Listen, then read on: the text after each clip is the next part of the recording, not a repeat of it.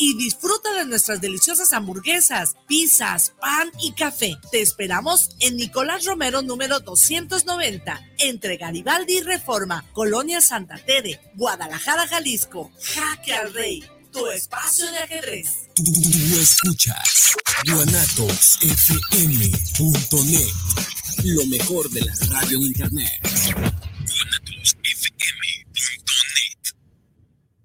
Organización Musical Pausa, la mejor opción en música versátil para tu evento. Paquetes diseñados a tu necesidad y presupuesto. Que tu evento sea inolvidable. Souvenirs, iluminación, excelente ambiente y extenso repertorio musical. Organización musical Pausa. Contrataciones al 33 32 70 57 47 y 33 35 77 43 28.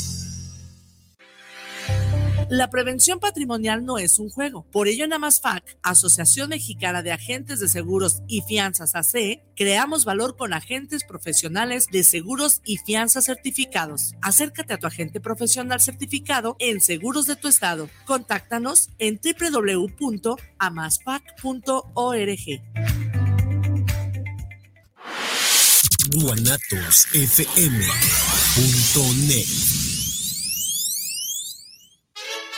Semillas JS, empresa dedicada al mejoramiento genético para ayudar al productor y al campo mexicano, ofrece una amplia variedad de semillas híbridas para siembra de maíz. Contamos con híbridos especialmente para forraje y para trilla de grano blanco y amarillo, e híbridos para cosecha de hoja, para tamal y también híbridos eloteros. Semillas JS se adapta perfectamente a siglos de temporal de lluvia y a terrenos con sistema de riego.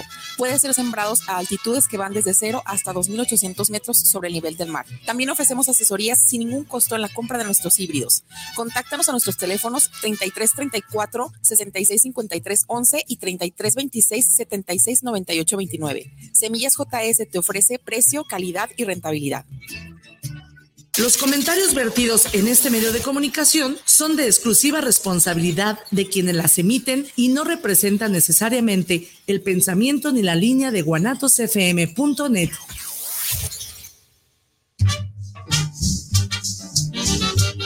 que te falta un tornillo y tú sientes que le falta un tornillo al mundo, bienvenido a tu programa El Tornillo Filosófico, donde lo que nos sobran son tornillos.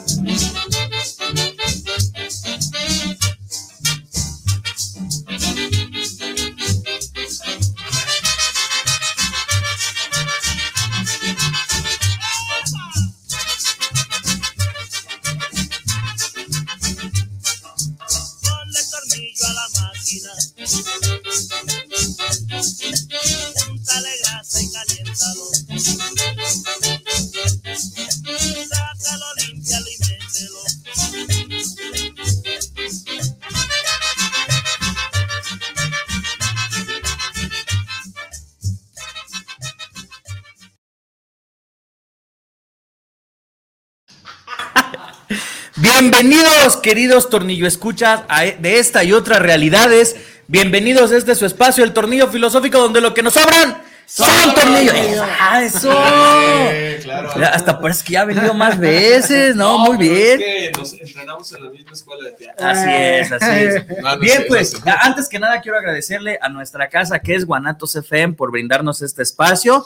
Eh, en segundo lugar, a usted que nos sigue, ya sea un, un tornillo escucha frecuente que ya tiene dos años y medio siguiéndonos en este espacio, o bien es la primera vez que sintoniza la multiplataforma de Guanatos FM, donde nos pueden ver en Facebook, nos pueden ver en YouTube, nos pueden escuchar en Spotify, nos pueden escuchar en un montón de lugares. Y pues bueno, eh, en tercer lugar, quiero, quiero agradecerles a todos los que están aquí, a pesar de que puedan estar en la playita, a pesar de que puedan estar en una cabañita, a, pesar, a pesar de que puedan estar, este, pues no sé, haciendo algo de provecho. yo creo que de menos, este, visitando los siete templos otra vez. No, ese es el jueves, Ah, sí. es el jueves. Otra sí, vez, sí, sí. Ah, va, ok, Para ir ok. por las empanadas. Ok, ¿sabes? bueno, al rato Sí, se abre la gloria. baratas, ¿no? Al, al- al rato es la conmemoración de la apertura de la gloria, se ponen chidas esas misas, ¿verdad? Sí, es correcto, es correcto. Este, pero bueno, el día de hoy, justamente en conmemoración a, a- a Semana Mayor, Semana Santa, y como cada año, ya es el tercer año, muchas gracias. Por cierto, cuando vengan a la Guzgue de Guanatos FM, eh, mencionen que vienen de parte del tornillo filosófico y les van a dar las gracias, porque pues, no, no podemos patrocinar nada. cuenta de los ¿verdad? No podemos patrocinar nada, pero pero pues bueno, este, haciendo referencia a esto, eh, en Semana Mayor, Semana Santa, una fecha de suma importancia, seamos creyentes o no, sí, y desde la parte de la filosofía creo que existe, existen dos figuras que son sumamente siniestras, eh, no en el sentido de maldad, sino en el sentido de, de la oscuridad que envuelve a estas figuras. La primera es Sócrates y la segunda es Jesús de Nazaret, ¿no? Le Vamos a llamar Jesús de Nazaret, para que si empezamos a llamar Jesucristo, nos tenemos que empezar a rollos teológicos. Entonces, en ni- exacto, ¿no? En, en este sentido, pues vamos a hablar sobre Jesús de Nazaret. Y pues bueno, el día de hoy, como usted nos puede ver, si nos está siguiendo a través de un medio audiovisual o como lo puede escuchar, que se- se- hay diferentes voces, ¿verdad? Si nos están escuchando. El día de hoy está aquí con, con híjole, un, un- gran amigo de hace muchísimos años, como cuántos años, unos 10, 2013. casi 10 sí. años, casi 10 años, imagínate. se- los cafés filosóficos. seguimos en lo mismo, no aprendemos, sí, nos sigue gustando la mala vida, sí, El drama filosófico. se- seguimos siendo El drama artistas, amor al arte y todo. Ángel Cárdenas, amigo, ¿cómo estás? Hola, buenas tardes, Bruno. Muchas gracias por la invitación a tu programa El Tornillo Filosófico. Qué amable por invitarme y por invitar a mi amigo Enrique Martínez. Así es. Gracias. Y a mi siniestra, Ajá, a que mi es el- que siniestra- son los siniestros personajes de los que hablaba. y a mi siniestra, ¿verdad? Pues me encuentro con una gran persona que tenemos como 10 minutos de Es conocernos. correcto. pero pues ya, ya acá como que hilamos ciertas ideas para poder hacer más participaciones eh, en, en diferentes espacios de difusión filosófica. Al buen Enrique Martínez. Enrique, ¿qui- ¿quién, demonios eres? Hay- hay que- No, demonios ahorita no, perdón. no, no. ¿Quién, No, quién, quién Jesucitos eres? no, no, tampoco. Creo que nada más con divinidad, ¿no? No, divinidad. Mira, eh, tengo una carrera pues como de 40 años metido en el asunto de la actuación. Eh, la vocación más fuerte es ser maestro, soy maestro de actores, entreno actores, eso es lo más, lo que más hago, lo que más me satisface, Ujú. Pero eh, soy director, soy director de teatro, soy, eh, cine, eh, he estado en producciones de cine, soy actor, también funciono como tal y este titular junto con un amigo que ahorita anda haciendo otro tipo de labores de un programa también en Facebook que se llama El Abrevadero Cultural, donde tuve el gusto de conocer a Ángel, Ángelo, le digo yo, y mucha Face. gente. En el Fe- Angelo Macheno. Y ahí le- este, lo conocí y bueno, me dice, oye, tengo un programa el sábado. Esto me lo dijo ayer a las 9 de la noche, Ok. 9.45 más o menos. ¿no? ¿Le caes? Dije, sí. Al cabo sábado de gloria, hay que, hay que conocer a la gente. Eso, eso hago, básicamente, la- una buena parte me conoce. He trabajado con diferentes eh, organizaciones y eh, bueno, al rato hablaremos también de la capacitación, de alguna cosa que hago. Lo que hago más es la capacitación y voy a abrir una- un curso. No quería aventarme el gol primero, pero antes de conocernos, ya te conocí. Sí, va. Venga, venga.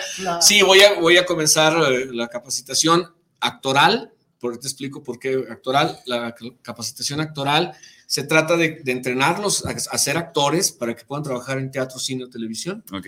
y esto lo voy a iniciar el 2 de mayo. Entonces, al Ok. rato ya verán ahí la publicidad de nuevo, porque la suspendí, dado que todo el mundo andamos de vacaciones. Sí, no, Ni, ni estamos en el Facebook, está mucha gente. A, mí me ¿no? gustaría, Bruno, ir ligando como las particularidades de cada uno en, esta, en este ejercicio filosófico que vamos a hacer el día de hoy.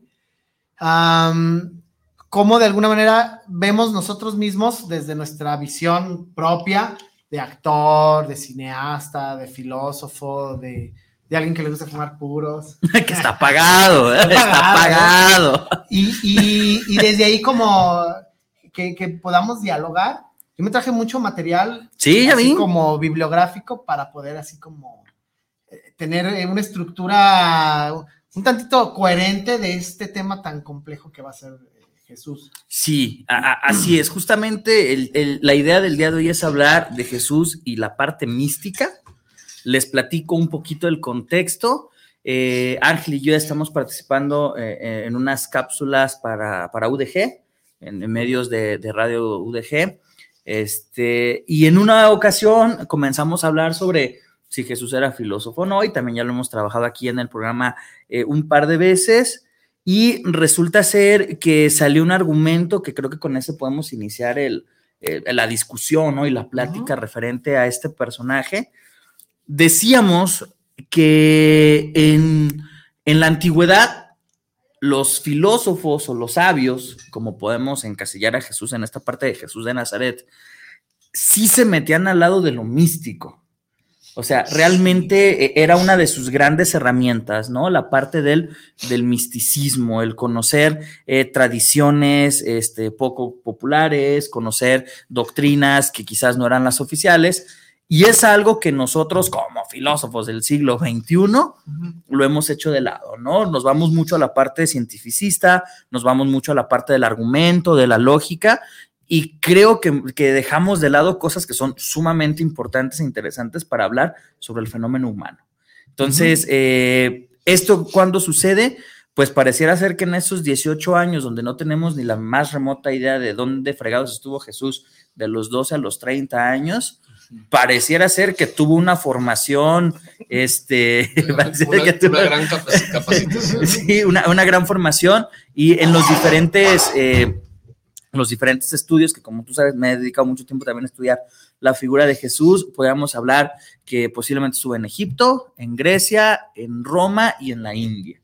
Sí, son como cuatro diferentes espacios con cuatro diferentes culturas, enormes culturas las cuatro, ¿no? Con enorme sabiduría y conocimiento, donde al parecer en diferentes momentos de su vida, de su vida pública, aparecen como rastros, ¿no? De ah, conocimientos egipcios en cuanto a la curación, por ejemplo, eh, de la retórica, ¿no? En su propio juicio, eh, en lo que se escribe de él, tanto en lo canónico como en lo apócrifo, aparece como si fuera un gran retórico, sí, cuestiones de latín, pues al parecer hablaba latín a la perfección, porque también en, el juicio ante Pilato habla latín, y eh, pues bueno, la parte de la India por, por, la forma en la que enseñaba a través de parábolas y diferentes situaciones. Entonces estamos hablando de que si queremos ver a Jesús como un filósofo, como un sabio, es importante que tomemos en cuenta dónde pudo haber aprendido todo eso, ¿no? Porque no solamente era la interpretación de la Torá, como, como cualquier rabino ordinario de la época, ¿no? Sino que había un trasfondo, una interpretación que lo hacía conocer más allá de lo que era ordinario. Y, creo que, eh, ahí está el, mole para empezar el, el cotorreo. Ángel. Gracias. Bueno, Bruno, de nuevo, muchísimas gracias. A mí me gustaría hacer toda esta visión que tú propones, que es así como muy específica, muy delineada, muy, muy bien trazada, eh, sin embargo, mm, la forma en que yo quiero iniciar es un tanto autobiográfica en el sentido de cómo el tema de Jesús, la religión y, eh, los dogmas mm, son la base como para definir esta necesidad de, buscar la filosofía como una, una forma de, ir solucionando ciertos, ciertos aspectos de, mi existir que están llenos de interrogantes. Entonces, las primeras preguntas, así como autobiográficas, fueron eh, relacionadas a una situación muy particular de casa propia en la que eh, de estar en una tradición católica, meramente católica y franciscana, por parte de, mi abuelo de Michoacán, un dogma franciscano, empieza al tiempo en, casa una adaptación o readaptación dogmática hacia el cristianismo bautista. Y entonces, ahora te lo puedo definir así con estos conceptos muy claros, porque me puse a hacer una labor de introspección ah, un poquito histriónica para comprender todos esos fenómenos que de alguna manera me definieron como persona en la infancia, porque era difícil distinguir, ahora sí como en la, anécdota, que voy a un colegio católico donde se reza y donde hay prácticas católicas, pero se me propone o se me dicta en casa que no debo de aceptar ese tipo de, creencia debido a que ya hemos pasado a otra nueva, ya tenemos ahora, ahora somos bautistas, ya no somos católicos. Y sin embargo, en el colegio era una forma de ir aprendiendo con el catecismo, con ciertos aspectos típicos de los colegios que tienen el perfil católico, una visión de uh, una moral católica. Pero por otro lado, el, hecho de asistir a encuentros, a domingos, encuentros en el sentido de la palabra de conferencias bíblicas presentadas por extranjeros de las colonias, de las, perdón, de las ah, iglesias norteamericanas que venían a Guadalajara en los ochentas a presentar pues una nueva teología y en familia participamos de eso. Entonces eran de repente encuentros elevados en, evangelización, pero también cargados, ahora lo distingo, de aspectos filosóficos de cómo introducir el, saber, el conocimiento del cristianismo mismo desde la visión bautista, ¿no? Y por otro lado, eh, la forma tradicional en, en los colegios en, los colegios, porque el siguiente grado de la escuela de secundaria, pues también Luis Silva, en donde también el catolicismo es como una vía para el comportamiento del alumnado en general. Es más, hay una iglesia al lado, perdón por no, la señora del rayo, creo que se llama, perdón por no acordarme. Pero bueno, entonces ahí es donde me inicio de alguna manera en la contemplación de estos aspectos eh, teológicos y religiosos, ¿no? Y lo quise hacer anecdótico como para asentar de que debido a la necesidad, ya voy a terminar, de resolver este drama psicológico y psicótico, ya en la adolescencia, sí, una psicosis extasiada, después llevar al teatro y solamente ahí se, logró llegar a la catarsis, si no hubiera sido posible, si no hubiera sido por el teatro, todas esas confusiones que te genera el, el tema de cómo comprendes un aspecto dogmático, divino, religioso o místico. Sí, claro, porque al final de cuentas, yo creo que la mayoría de los jóvenes existe esta gran confusión de pues, si todos siguen a Cristo, ¿por qué de diferentes maneras, no?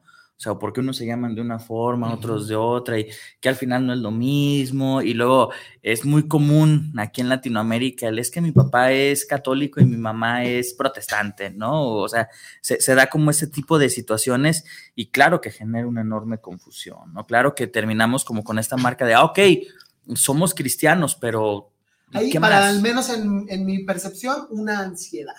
Genera una desesperación. Ya pensando en filosofía, en aspectos filosóficos hay una ansiedad sobre estos temas místicos religiosos.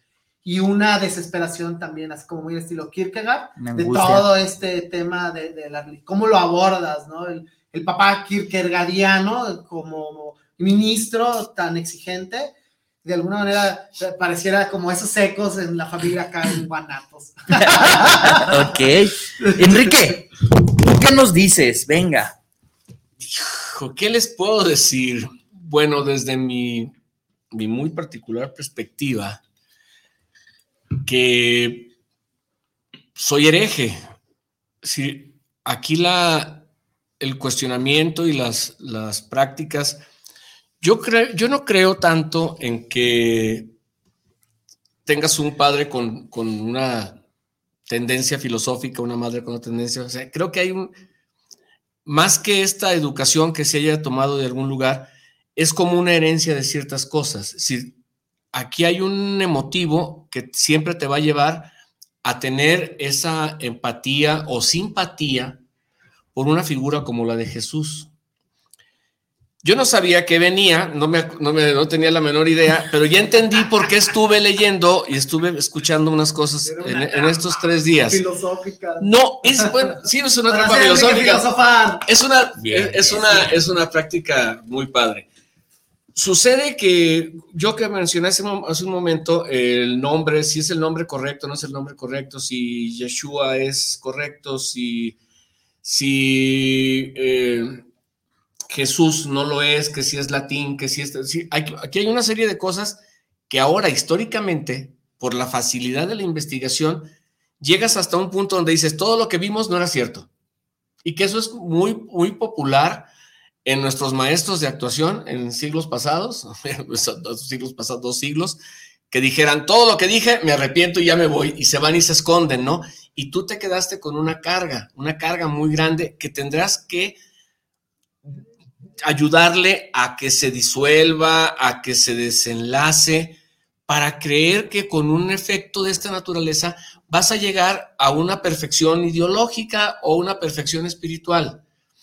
Es muy complejo, la pregunta, una, una de las preguntas que, hiciste sin casi querer, fue eh, ¿por qué hay tantas eh, religiones? O sea, si la tendencia es uno solo. O sea, si tenemos un solo ídolo, no lo quiero decir ídolo porque la gente lo va decir, ah, es que tú lo estás manejando como azteca. No, me, refiero pues a que, a que perseguimos, a seguimos a una persona, nos gusta lo que dice, nos gusta lo que hizo, creemos en los milagros que hizo, quizá esa parte que estábamos comentando al principio, pues ese aprendizaje aprendió hasta hacer unos cuantos trucos. Si estos cuantos trucos llaman la atención de la gente, que son grupos, este, trucos con una divinidad, bueno, ese es otro, ese es otro boleto. Pero a final de cuentas, creo que tenemos una estructura.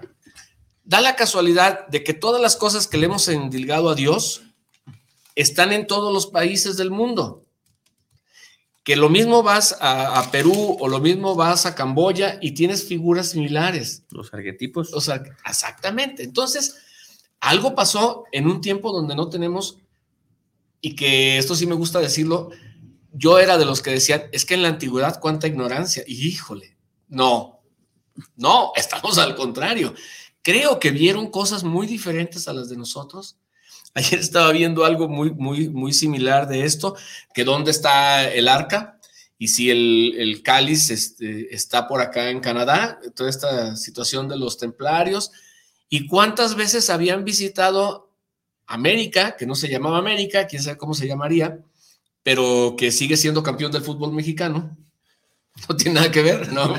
bueno, en fin, querían. Sesgos. Sí, este punto, este punto, eh, no, el campeón es el Atlas, o sea, ¿qué les pasa? No, no, maestro. Bueno, el rollo está en que toda esta línea nos da un perfil que es único y nosotros le damos la característica que nosotros queremos no sé si para estarnos peleando con el prójimo, no sé si para tener algo de discusión y no sé exactamente por qué hacemos con, eh, o con qué razón lo hacemos, pero tratamos de decir que si yo practico la religión o una religión en este lado es porque es la buena. Y creo que esa, esa falta de empatía con los demás, yo no busco, dije al principio, la capacitación, realmente entre mis cuates. Esos son comentarios que te encuentras en la comida, en la cantina, echas unos, no sé, pero la preparación, ve a donde tienen. O sea, ten un amigo rabino, ten un amigo eh, cristiano, ten un amigo católico, ten un amigo protestante y, saca tu información, porque a final de cuentas, ellos sí te van a nutrir, porque ellos no se la pasan desapercibida. Ellos sí los entrenan. Y creo que tienen unas buenas, buenas respuestas. Bruno, a mí me, inspira mucho el cierre de Enrique, de cómo de alguna manera debes estar entrenado, estar preparado, estar mm, con los saberes al momento. E, y, esta idea de, la preparación, eh, no nada más la, percibo así como, pues para ser un buen cristiano, para ser un buen ciudadano basado en la, en, en la cristiandad. Yo lo veo como como así la tradición judía, que tienen una contemplación muy profunda de temas muy profundos como el misticismo, o en los temas de que el catolicismo se logró desarrollar en sus momentos más medievales, en el mismo asunto mm, contemplativo, místico y de una, una, serie de, visiones eh, muy profundas prefiero llamarle así en este momento, inspiradas obviamente por, por textos que se consideran como sagrados. El hecho de estar preparado, como lo dice Enrique, o de tener esta sapiencia, es para mí como un académico o un estudioso de la filosofía, mm. el cual debe de estar ligado, vinculado no nada más al filosofar con esta expresión de practicar el filosofar, pero también el hacer su, propia investigación, lograr llegar, llegar a sus propias deducciones, así como hay una vereda, un, sendero eh, autobiográfico, pero también hay senderos racionales, estructurados, apologéticos. En el caso de la defensa del cristianismo o en el caso de la defensa del catolicismo. Entonces, quizá estos, este tipo de apologética, de, excelencia, de la cual se trata de argumentar con evidencias en, los textos sagrados y en experiencias hasta místicas. Imagínate lo complicado que es argumentar para poder llegar a una evangelización con un con una filosofía ahora sí, que es la que estamos intentando hoy deducir, la de Jesucristo. Y que ya, ya acabo, a mí me gustaría como, como cosa fundamental para poder empezar a, definir es apegarse a la historia, cuál es la narrativa de Jesucristo y cuáles son sus, sus acciones biográficas como para poder comprender quién es. De entrada es así como como un texto básico, la Biblia, bueno, básico, pero también profundo, eh, San Mateo, el primer capítulo, el primer libro del Evangelio según San Mateo, dice, eh, libro de la genealogía de Jesucristo, hijo de David, hijo de Abraham. Y de ahí, entonces empezar con las narrativas. Cuando alguien evangeliza, esto lo sé por, la, por la, el dogma evangélico y, hay que evangelizar con amor, con prudencia, etc.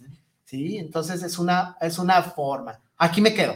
Fíjate, es que eh, eh, si el chiste es entrar en polémica, vamos entrando en polémica. Tenga su madre el diablo, ¿no? que ya. Fíjate, en el Evangelio de Mateo, que curiosamente, arqueológicamente hablando, es de los más antiguos, ¿no? Porque los evangelios más próximos a Jesús son apócrifos, o, o, el canon religioso los llama como apócrifos, ¿no?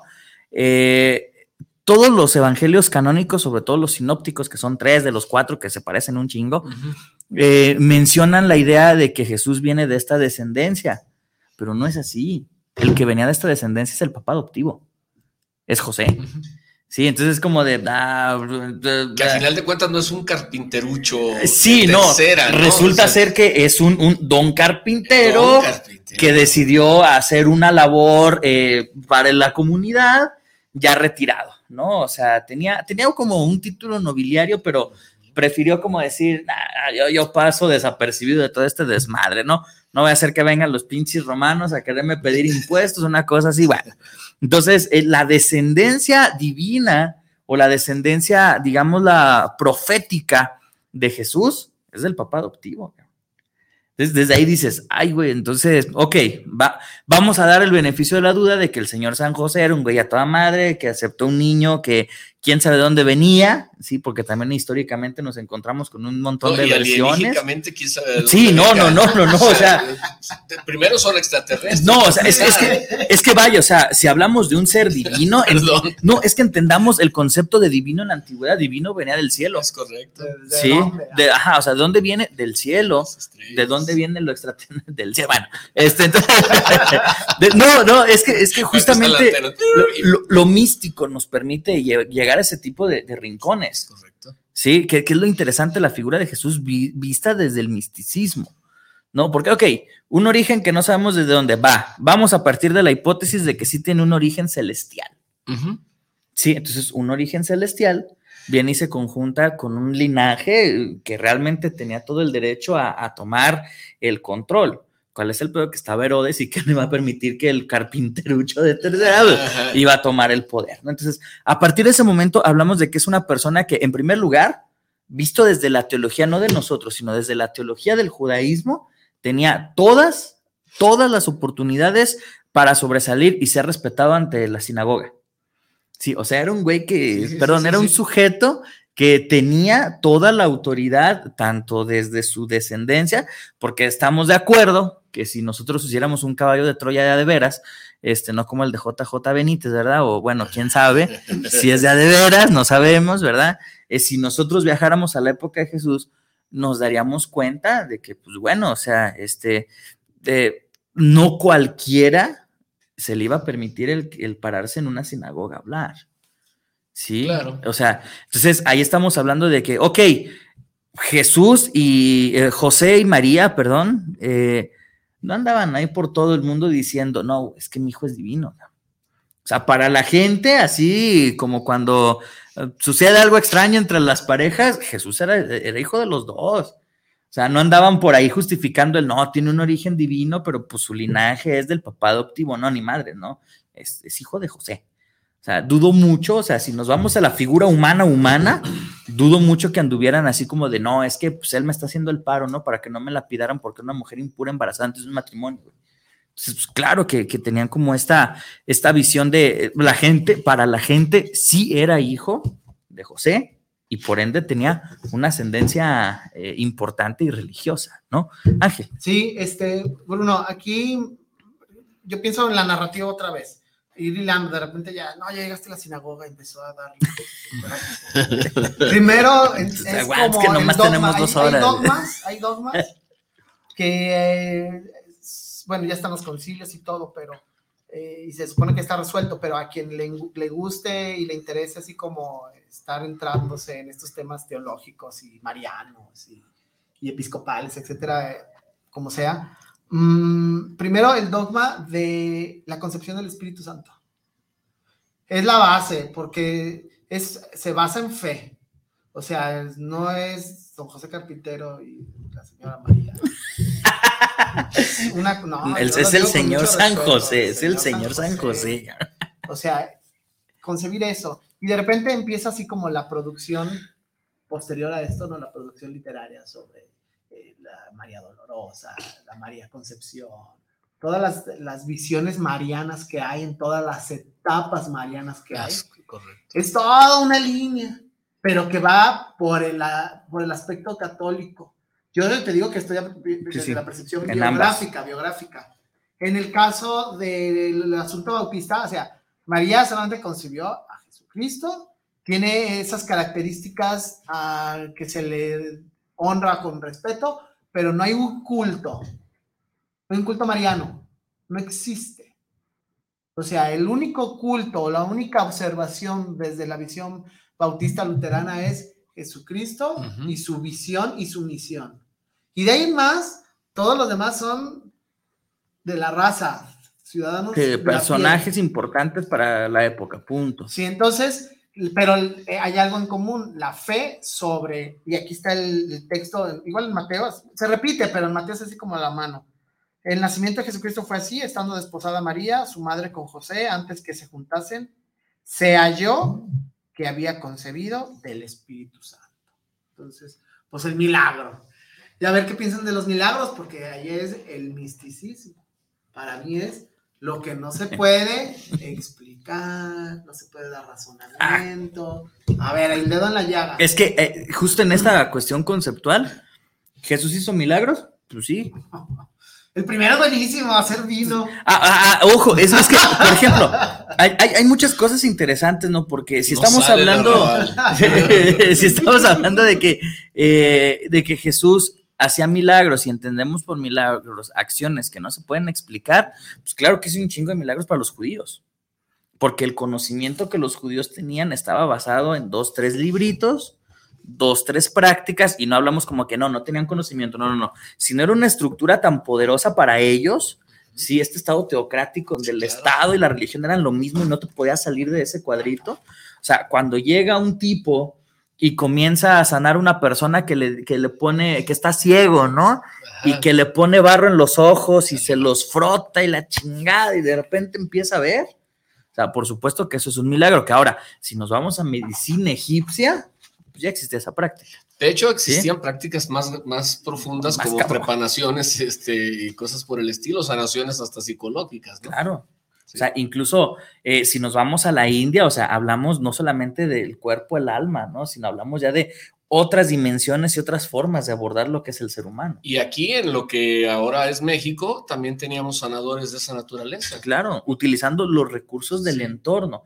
Ahora, si hacemos una hermenéutica, si hacemos una exégesis de los textos bíblicos y nos ponemos a analizar los momentos en los que Jesús hace estos milagros, y no lo voy a decir entre comillas, milagros, ¿sí? Porque Ángel creo que va con la con la definición práctica, ¿sí? Los milagros de Jesús suceden en lugares con condiciones específicas para que así pasen. No son cosas como de hechas al azar, así como de voy por la calle, me encontré un perrito y de repente hago que le crezca una pata, ¿no? O sea, no, no es tan, tan, tan al azar. O sea, sí existen ciertas condiciones eh, que permiten que Jesús haga estos milagros a tal grado de, y perdón que rompa la línea temporal, Ángel, cuando llegan, cuando llegan con Herodes, le dices un milagro, güey, te dejo libre. Y Jesús así como de, Híjole. Güey, pues, ¿cómo, no? O sea. No venía preparado. Sí, sí, sí. o sea, y esto es importante, ¿no? Porque, ojo, y esto es importantísimo decirlo. Lo que sabemos de Jesús es como si cuando nosotros nos muramos, de repente, dos generaciones después empiezan a hablar de lo que platicamos el día de hoy. Desde ese... teléfono descompuesto. Sí, sí, sí, claro. Entonces, en ese entonces, bueno, no estoy diciendo que a lo mejor no hacía estos actos inexplicables, ¿no? A lo mejor inexplicables para los judíos. Para lo mejor si un egipcio llegara y decía, el agua en vino, ¿cuál es? Nomás le echan agua y queda como la, la pinche borra del, de la uva y ahí ya es vino, güey, ya, tanta, ¿no? Entonces, eso es parte de lo interesante de hablar de ese misticismo, ¿no? Desconocido para quién. ¿Quién quiera, ¿no? No, es que yo vivo yo ordenado Ángel dije, deja, deja hacer. Es que una cosa, una pregunta, pregunta, pregunta, pregunta, de, de que, marca una, una, circunstancia. También los, los cercanos, el comité directivo de, de Jesús en un momento determinado, ¿eran estos seres transformados mm, mágica, milagrosamente por un impulso? un llamado o eran personas con una capacidad organizacional eh, de crear una estructura, hijo, lo voy a decir así, política, cultural, para poderse, para poderse dirigir a todo ¿Un, un Jesucristo Incorporated, por así decirlo. Pero, ¿y por qué no? Si tenía quien administraba los dineros, si, si, José eh, de Matías, él tenía un restaurante y ahí, ahí sesionaban, y el famoso cáliz que, supuestamente recoge la, digo, yo no sé, que dice que históricamente que lo recogió la sangre de Cristo y que es el famoso grial, pues estaba ahí. ¿Y quién organizaba las comilonas y quién organizaba el poderse reunir para discutir qué, iban a hacer contra, todos, contra los que estaban claro, claro, porque tres años no vivieron en el desierto. O sea, tenían un, una base de operaciones, si lo queremos ver así, ¿no, Ángel? Sí, ah, yo quiero así como hacer un micro paréntesis. Yo no soy ni creyente, ni ateo, ni, ninguna cuestión. Eres ángel. Sin embargo, así como lo que sí hago es navegar en las ideas. Así floto en, torno a las ideas que están ahí en cualquiera de los dos, ateísmo, apologética, exégesis, etcétera, ¿no?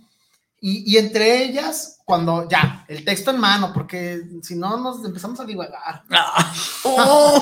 texto en mano, así de, las, de las impresas, de las, de las imprentas de, Inglaterra, está este texto de revelación y racionalidad, conocimiento y verdad, sobre cómo el Islam eh, observa temas universales desde el amor a Jesucristo mismo, la bomba atómica, desde la visión filosófica, em, es como un diccionario. No te puedo dar una definición porque es un libro muy complejo, Bruno. Y además viene en, un tantito en árabe y en inglés todo. Pero lo que sí, así como logré encontrar en el glosario de ideas, los conceptos que ellos manejan. O sea, yo no soy experto en el Islam ni de chiste, pero me atrae mucho porque es como una, un espejo donde reflejas cosas interesantes de estos temas y muy gratas. Y algunas de las cosas que ellos discuten sobre Jesús es la ascensión de lo no físico, los, ah, pues, como los retos en, en, la misión de la visión cristiana, los judíos de su época, o sea, hay una explicación en el Corán de todos estos temas. La resurrección, que es uno de los milagros más difíciles que ahorita es el más difíciles como en comprensión. ¿Cómo va a resucitar? ni que fuera Bram Stoker. Es más fácil resucitar un güey que resucitar uno mismo, ¿no? O sea, Ajá. Este, Sí, sí, sí, claro. La finalidad del, del santo profeta. El punto es cómo en el Islam lo reconocen como alguien que ahí estuvo. Muchas veces buscamos, muchas veces se busca, mejor dicho, tratando de comprender esto, si eres eh, creyente o no creyente, las evidencias.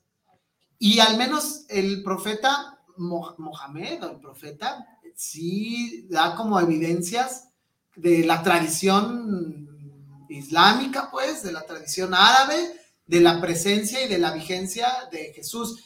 Y hasta da como cierta fe del milagro de la resurrección. sí. Y además coincide con la idea, el concepto, no es que por ahí se dirija, coincide con el concepto de la segunda venida de Jesucristo. Sí, eh, y esto, esto es bien interesante porque como bien dices, Mahoma, o sea, toma las bases de Jesús, pero no de Jesús del cristianismo, de Jesús del gnosticismo. O sea, de aquellos primeros seguidores de Jesús que comienzan a narrar las historias, comienzan a narrar esos milagros y dicen, Eran los directores de cine. sí, sí, o sea, comienzan a... Es que justamente es eso. Los seguidores de. Jesús comienzan a armar la historia de Jesús. Claro. O sea, porque hacen una historia que venda. Ah, ¿cómo que venda? Claro, necesitaban adeptos.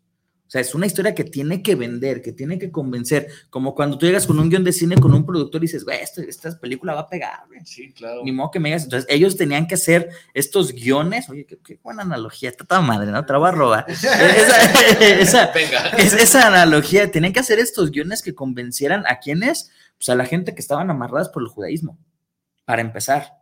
A tal grado de que huyen de ahí y donde llegan a lugares donde hay otras religiones, pero que estos conceptos tienen cierta similitud. Ejemplo, Egipto con Osiris. Pero, ¿Sí? pero esas religiones o esas eh, llegar a esas religiones son en como en una separación o generación si las 12 tribus y todo porque viene como más a- más Sí, a este más hacia punto atrás, más hacia claro. atrás y Indoestán se llama el asunto creo que de, de las otras religiones que están ahí eh, estas de las que estaba hablando Ángel hace un momento, ¿no? Y por, por cómo enterarse. Entonces creo que cada quien asume de una manera u otra, no, no de una manera u otra, a su manera, una parte, ay, pues, no quiero llamarle religiosidad, pero va a ser religiosidad. Es que a final de cuentas es esa. Porque todavía puedes ver gente que te dice, yo no voy a misa, si es que son católicos, yo no voy a misa y yo sé en qué momento oro con, con Dios, ¿no? No creo en la iglesia, pues yo creo en Dios. O sea, creo, creo en Dios, ¿no? Y, y luego vas allá y ves eh, eh, que detienen a todas horas, tres veces, cuatro, cinco veces al día, con campanadas, todo mundo se tiene, alarmas, todo mundo se tiene hincar y empezar a orar. Hagas, estés haciendo lo que estés haciendo. Y que quien desde que se lava las manos, bendice cada uno de los alimentos que va a poner en la olla, todo eso. dices, ah, no, yo voy el domingo. Entonces preguntas, ¿hacia dónde llega esta educación que nos han dado, católica, por decirlo de alguna manera, o lo más cercano a lo, a lo católico? No quiero afectar, pues, al, al punto Yo, yo perdón, así en la línea Venga. esta de consultor que trae Enrique, que está bien chida, es sí educación porque te educó, Sí. pero tradición. Es una tradición Ajá. que, o sea, hay muchas casas que hoy, hoy o ayer cuando murió Jesús, nadie habla y ni, ni tele prendida porque está, Dios ha muerto y realmente lo consideran en Sí, la claro. tradición. Y a lo mejor Sí. duran 10 minutos, de, un minuto de silencio. Sí, claro. Yo sé de quienes lo practican Sí, y que no son necesariamente los fieles seguidores de cada domingo, pero es parte de la tradición. O sea, así como, vaya, pues nos vamos de fin de semana a, a la Semana Santa, pero también es parte, hay una tradición que vamos jalando. Es que ahí- es donde cabe la pena resaltar que, por ejemplo, en el Islam es una teocracia. O sea, no tienes de otra, es una regla tanto del Estado como de la religión. Y como aquí existe ese laicismo, es una tradición para ti, para tu familia, para tu, tu, tu grupo cercano, ¿no? O sea, el Estado no te va a obligar jamás a hacer eso, cuando sin embargo acá en el Islam sí. Sí, sí, sí. O sea, sí. no, no, no, Se- se no- no- rigen. o sea, no, no te, no te hincas a ir is- a, a rezar el, el- el Corán a las 3 de la tarde, cuello, cabrón. Exacto. Entonces, aquí tenemos como esa flexibilidad de que nos permite hacer este tipo de estudios, ¿no? O sea, verlo desde otras perspectivas. Allá es así como caer en la blasfemia, en la herejía, y tan tan. Por eso para ella sí hay una, una cuestión educativa de fondo. Aquí es una tradición educativa en cuanto a la tradición y es una cuestión muy personal. Sí, porque claro que aquí hay gente que dice, sí, yo, yo sí me rijo con las bases del catolicismo, ¿no? Y lo van a hacer, estén en misa o no estén en misa, estén en, en, Semana Santa o no estén en Semana Santa. Aquí hay un tema así como micro paréntesis para no quisiera desviarnos porque el tema es, es Jesús, pero en este asunto de, entre tradición, educación, si la educación en casa, la educación en la escuela y meter el concepto de la escuela laica y la importancia de esto, así como en lo social, en, la formación educativa del ciudadano de, la Constitución. y luego los colegios, y luego los colegios tradicionales mexicanos, y luego los colegios conservadores, y luego los colegios de ciencias y religión, que todavía te pueden hacer un grado más, más dificultoso al momento de, la comprensión de la tradición, y así constantemente, ¿no? Sí, sí. Bueno, ¿les parece? Vamos a saludos, muchachos. Saludemos. ¿Quieren, ¿Quieren saludar a alguien ustedes? Yo sí, quiero saludar, aprovecho rapidísimamente a mi hermano Josué, que está en Münster, Alemania. Y ojalá estés viendo el video, si no, en tu horario lo va a estar viendo. Un saludo a todos, Josué y María. Gracias. Saludos, saludos, saludos. Por acá tenemos varios saluditos. Juan Eduardo Villalobos, saludos, Bruno, saludos. Judith, saludos. saludos. Judith Morgutia, saludos. Saludos también. Saludos. Judith Velázquez nos dice saludos, feliz de verte, Bruno, te aprecio, admiro. Igualmente, Judith, un abrazo. Eh, Emily Renata Gutiérrez 40, saludos, profe, le mando un abrazo, saludos, yo también soy profe. Qué bueno, me da gusto.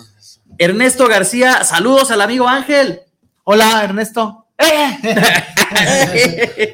eh, Lucía Corona, saludos, profe. Espero se guarde esta conversación filosófica para después verla. Me voy a retirar. La admiración por la sencillez de expresión y la profundidad de las ideas, hombre. Muchas gracias. Sí, se queda guardado en la multiplataforma de Guanatos para cuando lo quieran ver. Ahí está. Tafoya, Tafoya, buen día, profe. Muy buen tema. Saludos para sus invitados. Saludos. Saludos. Por acá tenemos a Dorian, mi sobrino, Dorian Navarro. Dice, felicidades por el programa, excelente tema, hablar de Jesús es lo máximo. Saludos a los invitados y en especial al Tornillo Mayor. Eres único, bendiciones y abrazos de parte de Madrid Dorian. Saludos a los dos y dice, ¿tienes un milagro favorito que ha hecho Jesús en su misión? El de el, del vino. no, no, el de la resurrección es muy complejo. ¿El del vino sí me gusta. ¿La propia o la de Lázaro? No, la de, la de él, la propia. Yo entendí, yo entendí la pregunta como ¿qué le admiras? No, no, o sea, de alguna manera, o sea, creo que, creo que la circunstancia en, en plena boda, porque luego todavía rematan diciendo, oye, sacaste el mejor vino para el final, qué chido eres, o sea, no eres el compa aquel que saca las cosas ya, no me queda nada, ay, dale, lo que, sácalo. Sácalo más, finolis que tiene. Entonces creo que eso, es un, y no nada más por ser el primero, y además porque también se lo niega a su propia madre, ¿no? Le dice, no, espérate, no es mi tiempo. Que tú decías hace un rato eso. No es mi tiempo, no se puede ahorita hacer, no puedo hacer esto. Y dice, híjole, y eso nos va a mover un emotivo, que era donde yo preguntaba hace rato, nos mueven los emotivos, es que agarró al pescador fulano, es que agarró a este deprimido y se lo llevó, y es que agarró a, un, a Judas y tómala, ¿no? O sea, también qué aspecto tan raro y qué mal le pudo haber ido a pobre Judas si amaba a Jesús, ¿no? Oye, Bruno, un micro paréntesis de la cultura pop este Smallville y Marta, que dice, no, no, que, claro, todavía no, claro. Sí, claro. No, no, no, no, demuestres todavía tus, claro, poderes. haciendo un día, ya ves que les encantan los, los cómics y la onda de Marvel todo, y las otras y no sé cuántas. Entonces yo platicaba con un gran amigo director, déjale mando un saludo, Fito, eh, fotógrafo, este, y la película va a estar en el Festival Internacional de Cine de Tequila, se llama Homicidio Culposo, ahí participamos, un comercial para que vayan y que nos, busquen ahí. Y le digo, ¿ya te fijaste la, ascensión que tiene Superman en dónde está y cuando se para y qué forma hace cuenta que ves el corcovado, ¿no? O sea, decir, claro. O sea, el cine siempre ha tenido esa maravilla de hacer eh, exactamente con la iconografía, porque te narra unas circunstancias muy específicas y simbólicamente es muy impactante. Tomemos en cuenta que los creadores de Superman eran judíos. y buscan esa figura mesiánica. Es ahí ponen esa figura mesiánica. Sí, ¿no? sí, sí, sí. Bueno, Enrique Martínez, saludos para el tornillo filosófico. Saludos para los invitados. Y aquí escuchamos el misticismo de Jesucristo. Saludos. Y Gerardo Oviedo, saludos al tornillo filosófico, donde lo que sobran son tornillos. Lo que son son tornillos. Saludos desde Querétaro. Órale. Saludos Ah, hasta hola, Querétaro, hola, ¿verdad? hola. Y pues bueno, vamos a ir a un pequeño corte Y comercial. un último saludo rapidísimo a María, mi hija. Hola María. Hola María. Entonces, bueno, vamos a regresar, vamos a ir a hacer una pequeña pausa de unos, unos minutitos. Regresamos a este su programa, El Tornillo Pues, Filosófico. puede decir eh, que la gente del abrevadero que es- hice hace un momento el- el- la invitación, pues no sé, tú también diles algo que si se pueden comunicar, porque me estaban preguntando hace ratito cuál era la, dónde lo tenían que encontrar. En, busquen en Facebook Guanatos FM. Guanatos Network o directamente ahí pásales el link de mi Facebook. Ahí está en, en- Estoy el igual de Facebook. tardado que tú. ¿verdad? Y pues bueno, ahí está compartido en la multiplat- Buscan en, en- en Facebook Guanatos FM y ahí les va a mandar las ligas de toda la Natos multiplat- Network FM y Bruno Navarro. Así es. Y pues bueno, regresamos a este programa. El tornillo filosófico, donde me sobran Son son tornillos. tornillos. Sí. Volvemos. hey,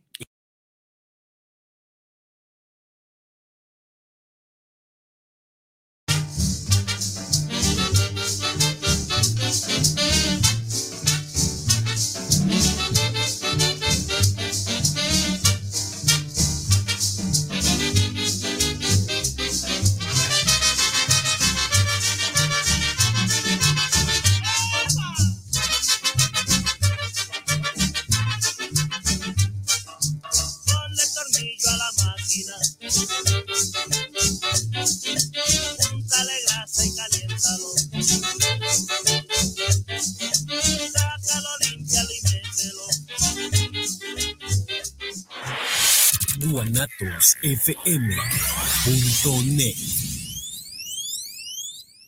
Oye, ¿no sabes cuánto cueste más o menos una banda de tiempo para mi platina? La verdad no, pero sí conozco un lugar donde las refacciones y accesorios Nissan originales y extranjeras tienen los mejores precios y además, si no lo tienen, te lo consiguen. Ah, ¿dónde? Pues en Autopartes Nissan El Catiche. Uy, pues entonces vámonos, ¿qué esperas? Primero hay que llamarle al 3672-3341 o al 1202-4401 y si tiene tu banda, pues vamos por ella a Carretera Saltillo 325-C en la Colonia Auditorio.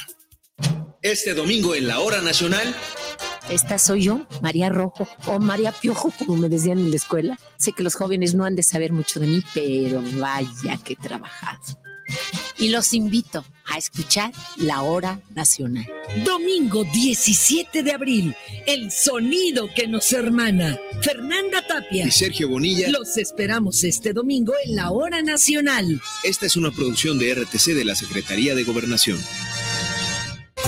Jaque al Rey, tu espacio de ajedrez. Aprende con nosotros, inscríbete en e-medio chess.mx. Ven, juega y disfruta de nuestras deliciosas hamburguesas, pizzas, pan y café. Te esperamos en Nicolás Romero número 290, entre Garibaldi y Reforma, Colonia Santa Tere, Guadalajara, Jalisco. Jaque al Rey, tu espacio de ajedrez. Blancarte Accesorios es una marca tapatía que comercializa joyería de plata mexicana e italiana, siempre buscando ofrecer la mejor calidad y servicio, así como piezas únicas y muy especiales. Amamos la joyería de plata por su calidad, durabilidad y versatilidad. Además, tenemos una línea exclusiva de joyería artesanal hecha por Shia Robland, diseñadora y creadora de piezas únicas en plata con piedras naturales. Síguenos en redes sociales y haz tus pedidos en nuestra tienda virtual. Síguenos en Facebook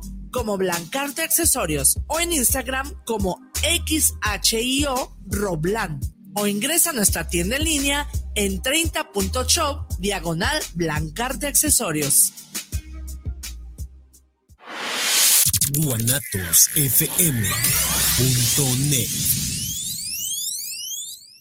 Oye, ¿no sabes cuánto cueste más o menos una banda de tiempo para mi platina? La verdad no, pero sí conozco un lugar donde las refacciones y accesorios Nissan originales y extranjeras tienen los mejores precios y además, si no lo tienen, te lo consiguen. Ah, ¿dónde? Pues en Autopartes Nissan El Catiche. Uy, pues entonces vámonos, ¿qué esperas? Primero hay que llamarle al 3672-3341 o al 1202-4401 y si tiene tu banda, pues vamos por ella a Carretera Saltillo 325-C en la Colonia Auditorio. Sueño que puedo compartir momentos únicos. Viajar a un paraíso lleno de vida. Disfrutar de mis películas favoritas. Ver a quien más amo riendo. Siempre conectada con el mundo que me rodea. Y descubro que ya es una realidad. Vallarta Plus, el arte de viajar. Casa Aramara, un lugar mágico en el tradicional Tianguis Cultural en Guadalajara, frente al Parque Agua Azul. Visítanos y encontrarás cuarzos, armonizaciones, esencias curativas, lectura de cartas y mucho más. Te esperamos todos los sábados de 10 de la mañana a 4 de la tarde. Casa Aramara, donde te recibimos con los brazos abiertos.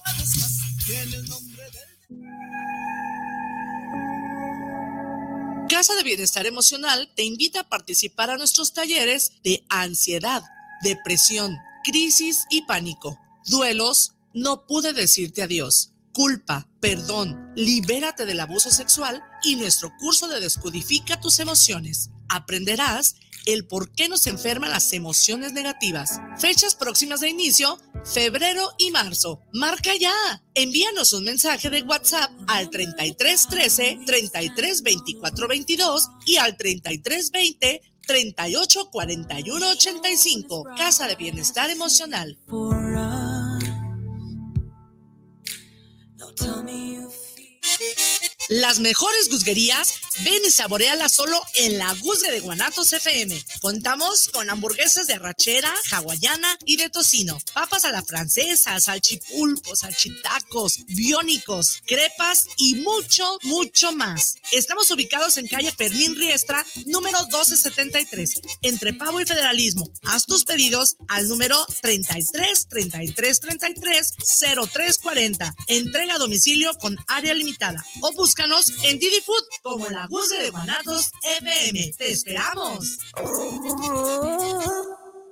Si su paladar es de buen gusto, lo invitamos a que conozca los verdaderos y como deben ser, los originales hot dogs. Nos encuentran en el cruce de la calle Miguel Hidalgo y General Pisqueira, a unos pasos de la terminal Tufesa, en la Gran Abojoa, Sonora. 64 años nos recomiendan. Jaque al Rey, tu espacio de ajedrez. Aprende con nosotros, inscríbete en e-medio. Ven, juega y disfruta de nuestras deliciosas hamburguesas, pizzas, pan y café. Te esperamos en Nicolás Romero número 290, entre Garibaldi y Reforma, Colonia Santa Tere, Guadalajara, Jalisco. Jaque al Rey, tu espacio de ajedrez. Tú escuchas guanatosfm.net, lo mejor de la radio en internet. guanatosfm.net.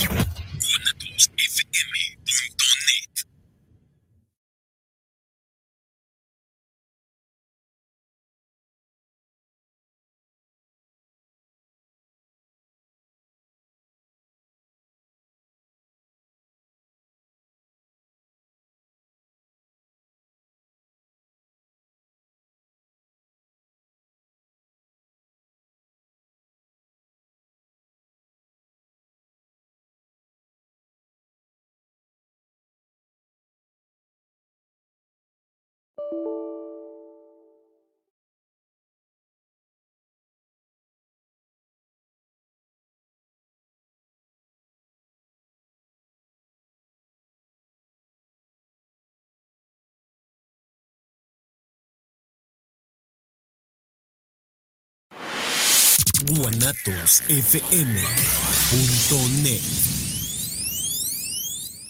Oye, ¿no sabes cuánto cueste más o menos una banda de tiempo para mi platina? La verdad no, pero sí conozco un lugar donde las refacciones y accesorios Nissan originales y extranjeras tienen los mejores precios y además, si no lo tienen, te lo consiguen. Ah, ¿dónde? Pues en Autopartes Nissan El Catiche. Uh, pues entonces vámonos, ¿qué esperas? Primero hay que llamarle al 3672-3341 o al 1202-4401 y si tiene tu banda, pues vamos por ella a Carretera Saltillo 325-11 en la Colonia Auditorio. Este domingo en la hora nacional, Esta soy yo, María Rojo, o María Piojo, como me decían en la escuela. Sé que los jóvenes no han de saber mucho de mí, pero vaya que he trabajado. Y los invito a escuchar La Hora Nacional. Domingo 17 de abril, el sonido que nos hermana. Fernanda Tapia y Sergio Bonilla. Los esperamos este domingo en la Hora Nacional. Esta es una producción de RTC de la Secretaría de Gobernación. Jaque al Rey, tu espacio de ajedrez. Aprende con nosotros, inscríbete en e-medio chess.mx. Ven, juega y disfruta de nuestras deliciosas hamburguesas, pizzas, pan y café. Te esperamos en Nicolás Romero número 290, entre Garibaldi y Reforma, Colonia Santa Tere, Guadalajara, Jalisco. Jaque al Rey, tu espacio de ajedrez. Blancarte Accesorios es una marca tapatía que comercializa joyería de plata mexicana e italiana, siempre buscando ofrecer la mejor calidad y servicio así como piezas únicas y muy especiales. Amamos la joyería de plata por su calidad, durabilidad y versatilidad. Además, tenemos una línea exclusiva de joyería artesanal hecha por Shia Roblan, diseñadora y creadora de piezas únicas en plata con piedras naturales. Síguenos en redes sociales y haz tus pedidos en nuestra tienda virtual. Síguenos en Facebook como Blancarte Accesorios o en Instagram como XHIO Roblan o ingresa a nuestra tienda en línea en 30.shop diagonal Blancarte Accesorios. guanatosfm.net Oye, ¿no sabes cuánto cueste más o menos una banda de tiempo para mi platina? La verdad no, pero sí conozco un lugar donde las refacciones y accesorios Nissan originales y extranjeras tienen los mejores precios y además, si no lo tienen, te lo consiguen. Ah, ¿dónde? Pues en Autopartes Nissan El Catiche. Uh, pues entonces vámonos, ¿qué esperas? Primero hay que llamarle al 3672-3341 o al 1202-4401 y si tiene tu banda, pues vamos por ella a Carretera Saltillo 325-C en la Colonia Auditorio. Sueño que puedo compartir momentos únicos. Viajar a un paraíso lleno de vida. Disfrutar de mis películas favoritas. Ver a quien más amo riendo. Siempre conectada con el mundo que me rodea. Y descubro que ya es una realidad. Vallarta Plus, el arte de viajar. Casa Aramara, un lugar mágico en el tradicional Tianguis Cultural en Guadalajara, frente al Parque Agua Azul. Visítanos y encontrarás cuarzos, armonizaciones, esencias curativas, lectura de cartas y mucho más. Te esperamos todos los sábados de 10 de la mañana a 4 de la tarde. Casa Aramara, donde te recibimos con los brazos abiertos.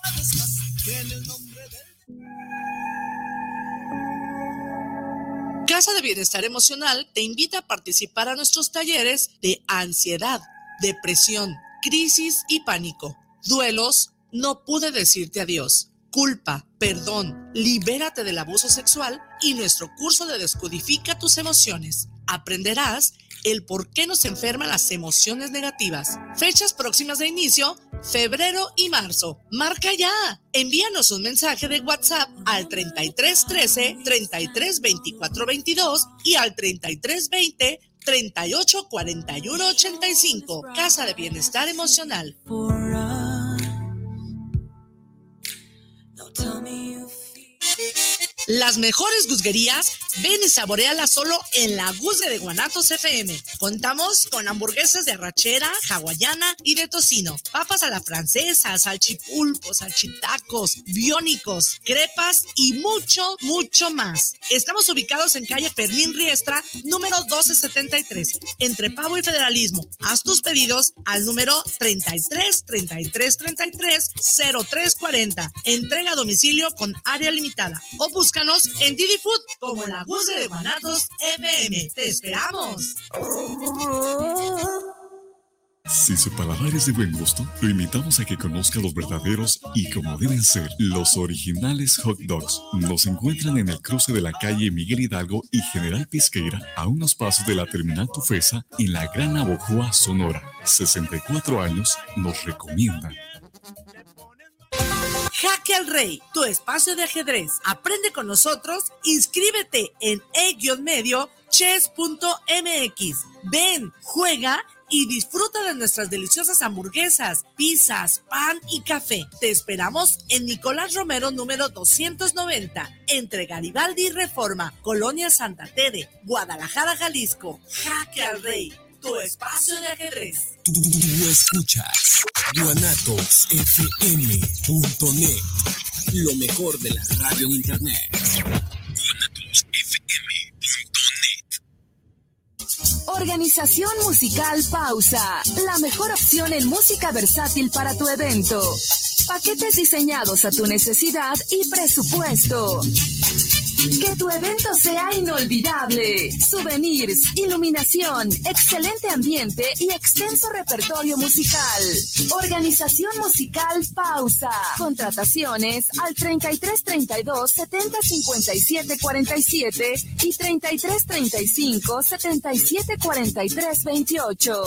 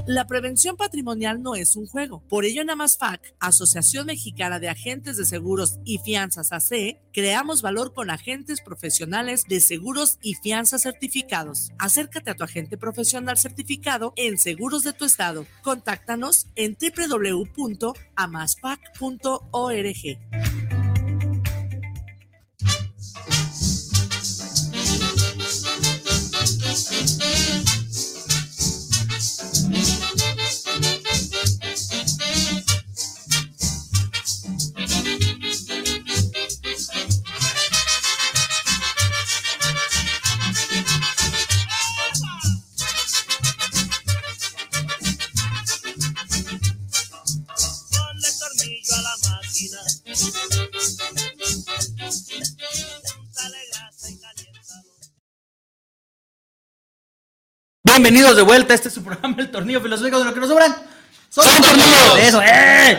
Bueno, eh, gracias de nuevo a Guanatos FM porque nos da este espacio, nos brinda este espacio. A todos que usted sigue aquí en la transmisión eh, y sobre todo, pues a todos los que nos han escuchado ya de manera frecuente por dos años y medio, casi dos años y medio. Sí, casi dos, ya es un rato, no sé cómo las, me sigue aguantando ir a mis tarugadas, ¿verdad? Pero bueno, este, y sobre todo, gracias a usted que nos sigue, y como usted lo sabe, estamos hablando sobre Jesús y la parte mística, Es el correcto. misticismo de Jesús, ¿verdad? Entonces, eh, nos quedamos con esta parte de que es místico porque es desconocido. Sí, así como en, en una cuestión conceptual muy amplia, ¿no? Yo lo pusiera un tantito en los misterios. Ujú. En específico, vamos a pensar en el catolicismo, el- los misterios que hay sobre, sobre María. Y yo aquí traigo así como cuatro novenas. Si se quiere poner a rezar, viendo los libritos. Las novenas. Hay novenas que son muy particulares. Ahorita es la de la Virgen Dolorosa. Sí. Es una de las vías como más profundas, como más emotivas, eh, pero también como con ese deseo de, de comprender a través de, la muerte. Yo creo que la, finalidad del hombre, pues sí, es morirse. Sin embargo, en el asunto de Jesucristo, el hecho de pensar en que muere por los pecados de toda la humanidad es un concepto muy complejo y que solamente a través de los misterios es la forma de irle dando tantito sentido, porque si lo queremos ir racionalizando va a ser como muy difícil, a menos de que seas ahí un místico de la Edad Media y te pongas un tantito San Agustín o, o alguno de estos maestros escolásticos. eh, quizá ahí habría algunas herramientas como para darle aspectos más hermenéuticos, más de interpretación, pero de repente los misterios pues tienen que ser sencillos, tienen que ser simples porque se fundan en la fe. Y ahí es el asunto. El, el asunto de Jesucristo y de los misterios. Ujú. Si no hay fe, no puedes estar como en la misma dinámica. Tú te puedes entablar una discusión o un debate con agnósticos o con eh, ateos. Sin embargo, la única forma en que puede- podrías llegar como a profundizar realmente en, en la fe misma es a través de dialogar con alguien que también tenga fe. Porque, porque si no, lo único vas, que vas a lograr es, es- es- es hacer argumentos siempre en contra y tratar de ir encontrando falacias eh, de interpretación o filosóficas o, o lógicas principalmente, y pues no llegas a quizá muchos puntos. Sin embargo, no significa que no pueda haber un aprendizaje ahí, pero si queremos ya ir eh, comprendiendo los misterios como tal y seguir la línea, pues es como ah, hacer el ejercicio. Vamos a hacer como si fuéramos personas que tenemos toda la fe y la creencia en que esto realmente es un acontecimiento Divino. divino, ¿verdad? Santa madre. Ajá. ¿Le entras? Sí, claro. Venga. Sí, es que, vaya, ojo, yo sí creo que se pueda analizar esta figura sin necesidad de la cuestión de la fe. Sí, en arameo, ¿en qué idioma está? En griego, En en griego, no, ve nomás. Y uno, Me traje el material. para y, y uno leyendo cómics del hombre araña, ¿no? Bueno, este, yo, yo creo que sí hay forma, eh, incluso la semana pasada di una, un curso sobre eso, ¿no? Sobre una biografía no autorizada de Jesús, donde trato de verlo todo desde la perspectiva eh, histórica y racional. Pero sí es interesante ver cómo, cómo, cómo es justamente la fe la que va a producir todo lo que nosotros conocemos actualmente del cristianismo. O sea, porque es una cuestión basada meramente en dogmas. O sea, si lo dudas, ya valió madre, ¿no? Ujú. Entonces, eh, vamos a hacer este ejercicio, así que eh, en tus manos encomendamos nuestro espíritu, Ángel. Ah, no tan así. Guíanos, ilumínanos. Daré como ah, un par de ideas nada más. No, no, no, no crees que hay como tanta experiencia, pero sí un par de ideas. Una de ellas sería, primero, eh, que María haya aceptado el compromiso de convertirse en el vientre que va a depositar la encarnación de Dios Ujú. y que le va a dar luz y le va, o sea, lo va a dar a luz y que le va a dar forma humana, pero además le va a dar una tradición. Ok. Sí, eso por un lado. Luego, el, el- el padrastro, por decirlo así, que de alguna manera también admite el compromiso de, de relegar una, una tradición. Y por último, eh, los seguidores, desde los primeros seguidores que fueron así, pues, de segunda tradición, los, los Reyes Magos, con el concepto de llegar a, adorar.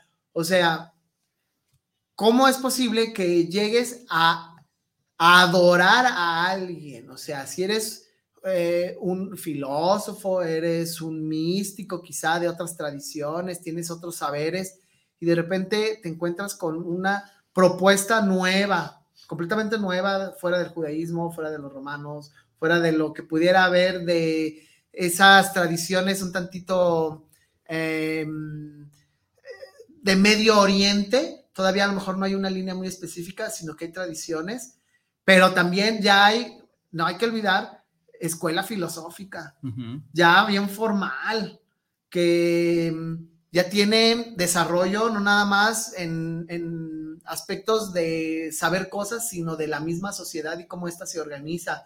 Entonces, si tú vas a estar estudiando como el misticismo, yo considero, ya para terminar, que no te puedes despegar de los acontecimientos del ser humano, los cotidianos, los de la civilización y los históricos. Pero ¿cómo haces compatible los dos? Ahí es cuando empiezan como las dudas. ¿Cómo hago compatible acontecimientos de la historia civil de en ese momento, pero con aspectos místicos, misteriosos o hasta milagrosos? Ahí es donde empieza como la primera dificultad, el, poderlos concebir.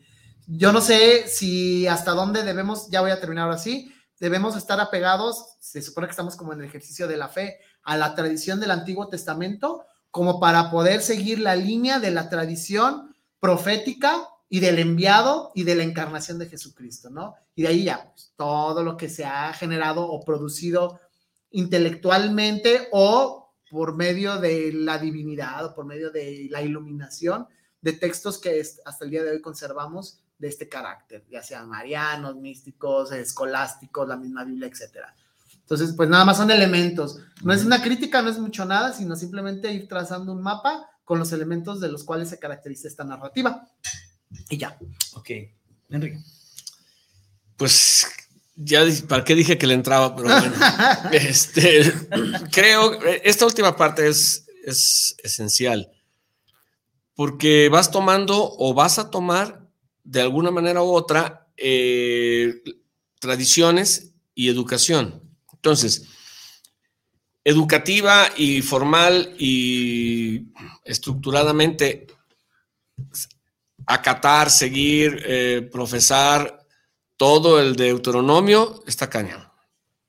O sea, hemos evolucionado hacia una cuestión, quizás estamos más cerca de las estrellas y de lo, y de lo divino en un momento determinado, de más cerca del cielo, y traemos como una especie de, de contacto un poco más directo, porque durante estas tradiciones nos alejaron un un buen del contacto con la persona de Jesús. La persona de Jesús con dos aspectos. Uno, muy humano, porque también vivió aquí, también pudo haber jugado canicas y una escena maravillosa que me parece, volviendo al cine, en la película de la Pasión de Cristo, cuando se cae y María dice, en la madre, se me cayó el Hijo de Dios.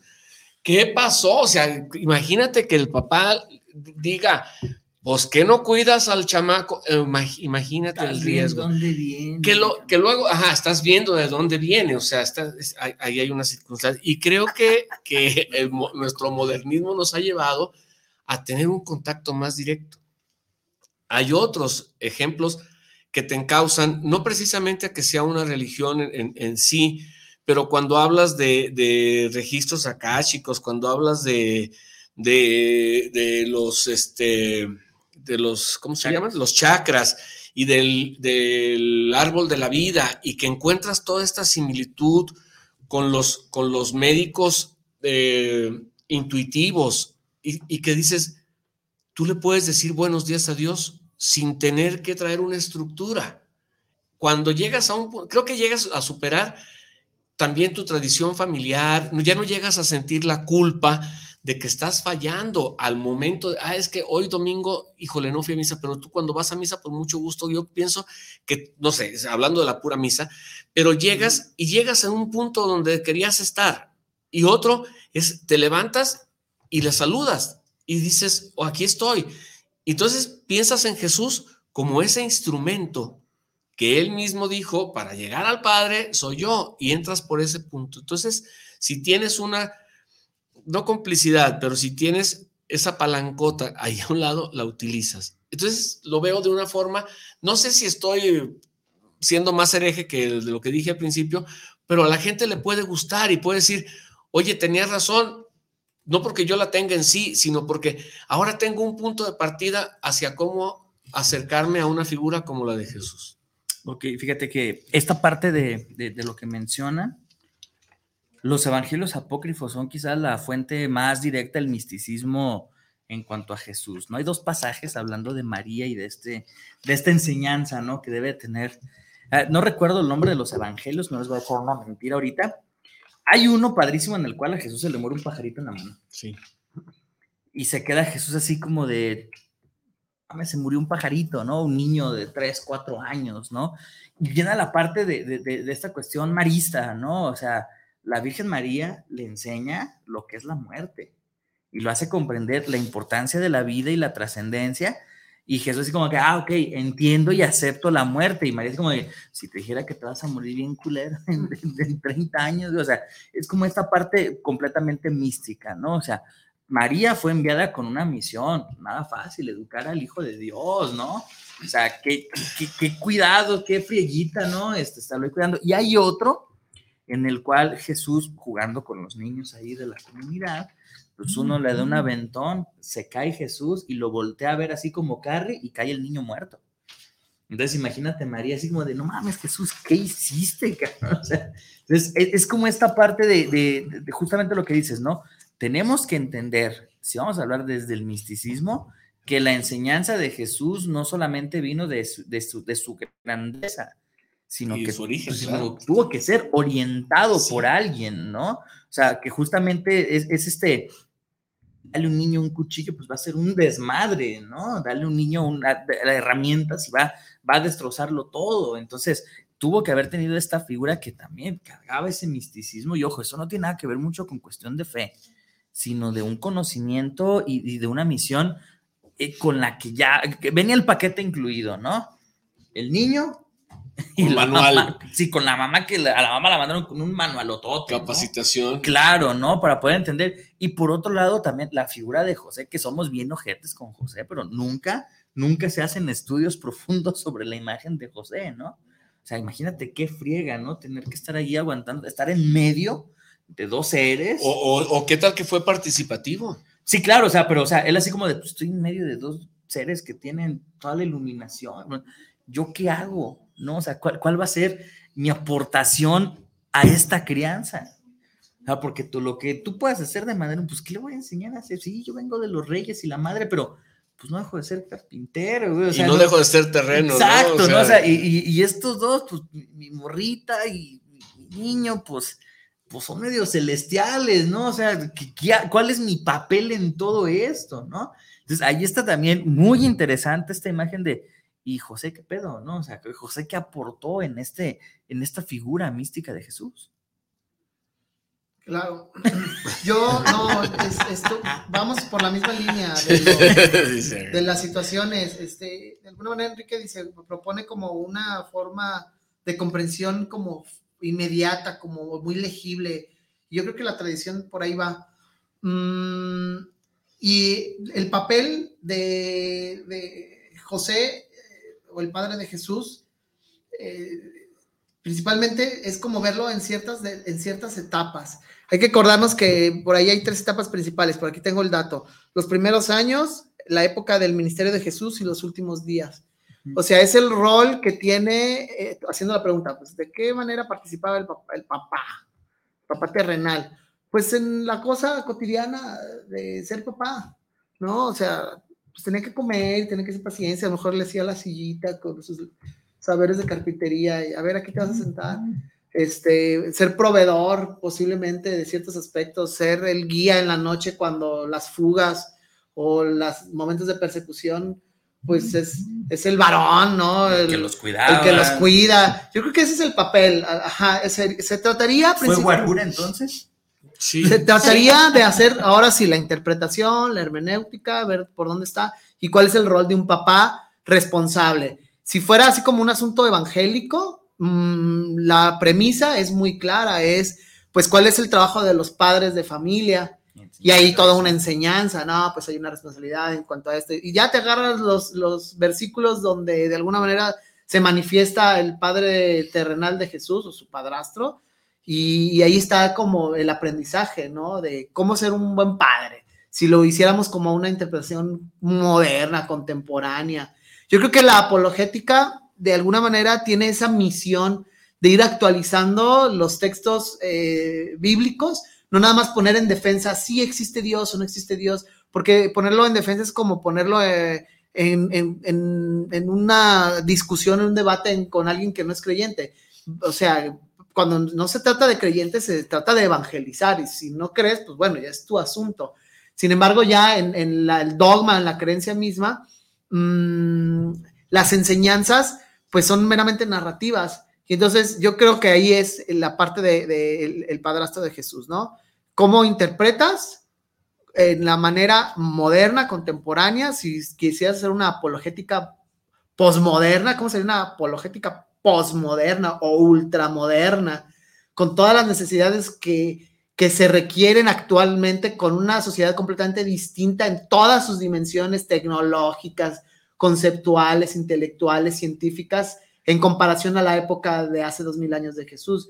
Pero entonces ahí es donde sería la labor de reinterpretar, que es, ya para cerrar, es como lo que me fascina muchísimo de la tradición judía, de cómo tienen esa, no, no es una capacidad intelectual ni, ni, ni de hacer este, razonamientos muy cabros, sino de realmente interpretar en base a las necesidades de la comunidad, de, acuerdo a las necesidades que, que ellos han tenido en holocaustos o en cuestiones económicas, etcétera, etcétera, ¿no? Esa tradición jud- judía de cómo interpretas los textos, cómo sería así como en la bautista o en la católica, si alguien quisiera como profundizar más. Y ya. Está muy cabrón, porque al final de cuentas el, el cristianismo de hace dos mil años ha sido líder en todos los sentidos, ¿no? No ha vivido estas represiones que el judaísmo ha, ha vivido y sigue, sigue fortaleciéndose económica, política y culturalmente. Pero ha tenido ¿no? crisis, persecuciones, Claro, claro, este, pero- matanzas. Pero todas ellas son, eh, la mayoría, los las más crueles quizás, son previas a que se haga, a, a- que se estabilice como una religión oficial en Roma.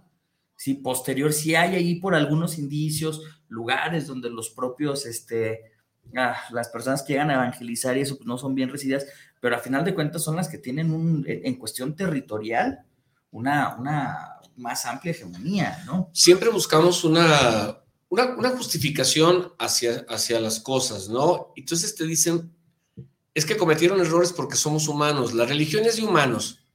La espiritualidad es otro boleto. Entonces, yo creo, porque es cierto, yo admiro de alguna forma, no sé, el, el pueblo judío tiene una gran vocación hacia, hacia estudiar, hacia entender y hacia darse cuenta de cómo, de cómo son las cosas. Y un poco, no sé, creo que decirle, digo, hasta a mí me, me chocó un poquito lo de padrastro, que sí lo es, pero, pero, esta, pero esta onda, esta onda de, de, de hacerlo, de ver cómo en nuestro momento funciona. La Biblia no es un libro que haya pasado de moda, lo, lo agarras, lo lees y tiene una, una re, otra vez lo vuelves a utilizar o tiene una, una reinterpretación y la puedes adecuar a muchas cosas. No, no, quizá no podemos vivir en la, en la estructura de hace muchos años, porque incluso no podemos vivir en la estructura de hace poco tiempo nuestra sociedad tapatía, por así decirlo. Ya no estamos, o sea, hay un, hay un, se, que se crean crisis y ¡pum! se rompe. No le puedes echar la culpa completamente a Roma y al catolicismo de todas las cosas que, que quizá mal informaron. Porque además hicieron como, oye, no nos conviene, lo decías bien, nos, ¿qué nos conviene para el marketing acá de, de, lo que traemos? Ah, pues hacer esto, pum. Así se inventaron santos y reliquias de santos, y entonces había 25 cruz en No, partes como donde. 200 iglesias. Exacto. Entonces, yo hago un paralelismo aquí con, con algo. Es decir, cada quien tiene su interpretación. Cuando dices, es, es un guarura, este, este pues te- es Terminator, pues entonces. Bueno, y si, y si no es, pues da- darle una forma y como que se va, tiene que defender a un chamaco que en el, futuro va a ser lo más importante. Y ahí tienes un, no sé, ponlo como San José o ponlo como el arcángel. Yo no sé, estuviera padre ver la versión de los Wachowski de Neo y el papá de Neo. Sí, Matrix. sí. Es que es como de. Tienes la consigna de cuidar a lo más importante en su, en su Claro. momento más débil. Porque volvemos al manual. Vulnerable. Ese, manual, exacto, está, está chiquito, o sea, ahí no, ahí trae una onda. Si se te cae, valió madre la grandeza. ¿Por, por, por qué lo querían agarrar eh, pequeñito? Porque pues podían tener poder tal vez sobre él, ¿no? Sí, sí. O sea, de alguna manera u otra, esta, esta historia está realmente cercana a algo que estamos leyendo de repente y algo que nos puede motivar a sentir una admiración, un respeto, un, una conmiseración, una, no sé, todos estos elementos con los que nos movemos los seres humanos, o muchos seres De humanos. alguna manera hay una narrativa y estamos como por tradición mm, muy cercanos a comprender cosas a través de la narrativa. No sabemos algo, lo desconocemos y es como a través del cuento, a través de la narración que llegamos al otro lado del río, como si fuera una barcaza que nos lleva de un lado a otro, el contos, el cuento que nos, nos cruza al otro lado. Entonces, todas las, las eh, eh, sucesos de Jesucristo, de alguna manera, son como estas narraciones para comprender de un lugar en el que no estamos, pero en el que pudiéramos estar en cuestión conceptual y de idea. Es como, como si estuviéramos hablando de- del mundo de las ideas en filosofía, es una idea que aún no concibes, no conoces, pero la vas a ir conociendo a través de la explicación dialéctica y después la vas a concebir a mayor profundidad y vas a comprender algo. Hay una comprensión. Entonces, la comprensión pareciera que es como un estilo de ser humano con otras características vistas en su momento, así como hasta revolucionario. Si hay una crisis a lo mejor de impuestos en ese momento, pues a ver, vamos a hacer una transición un tantito que no sea tan opresora. Es una forma de, de también hacer, de practicar otras libertades, porque había opresores y había oprimidos.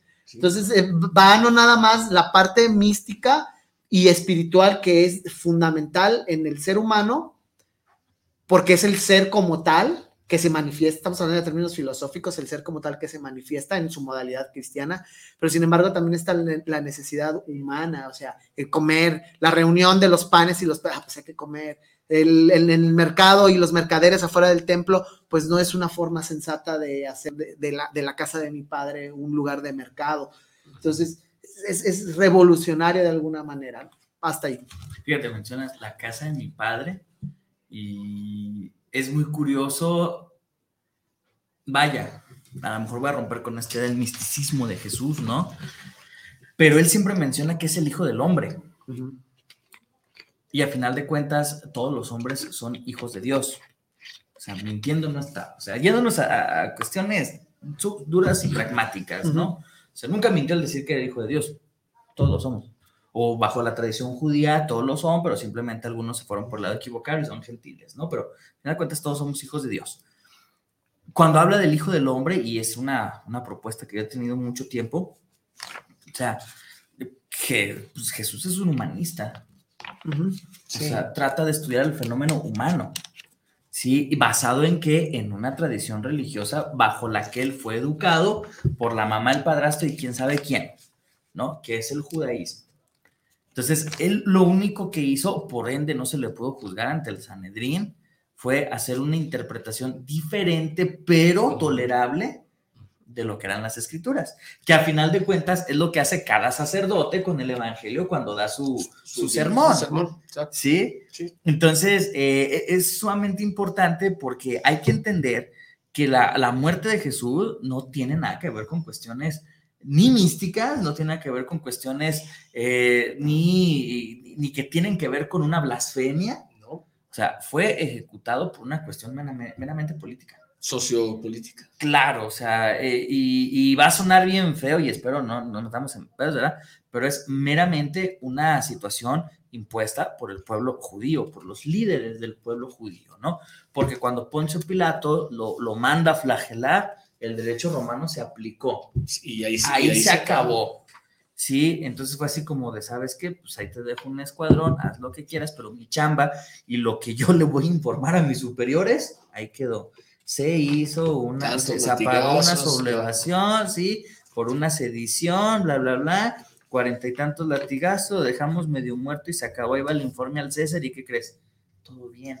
Entonces pareciera ser que, que, que es la, la, la, la parte de la, de, de- la crucifixión y la muerte de Jesús, es la parte más humana del propio personaje, ¿no? Del propio, del propio ser. Entonces, ya cuando nos vamos, ahora sí, a la parte, y, y- y lo voy a meter aquí sin duda, la parte de la resurrección, o sea, que es el fundamento de hacer que las profecías se hayan cumplido, porque hay que recordar que en el contexto de Jesús crucificaban profetas como dos por semana. Sí, y sin exagerar, o sea, realmente era, era, era el gran conflicto que tenía Pilatos con, con, con este Caifás. O sea, güey, otra vez vienes a traerme más gente para que mate porque está en contra de lo que tú dices, de tu sí, interpretación. exactamente, o sea, ya, ya se ve tu, tu...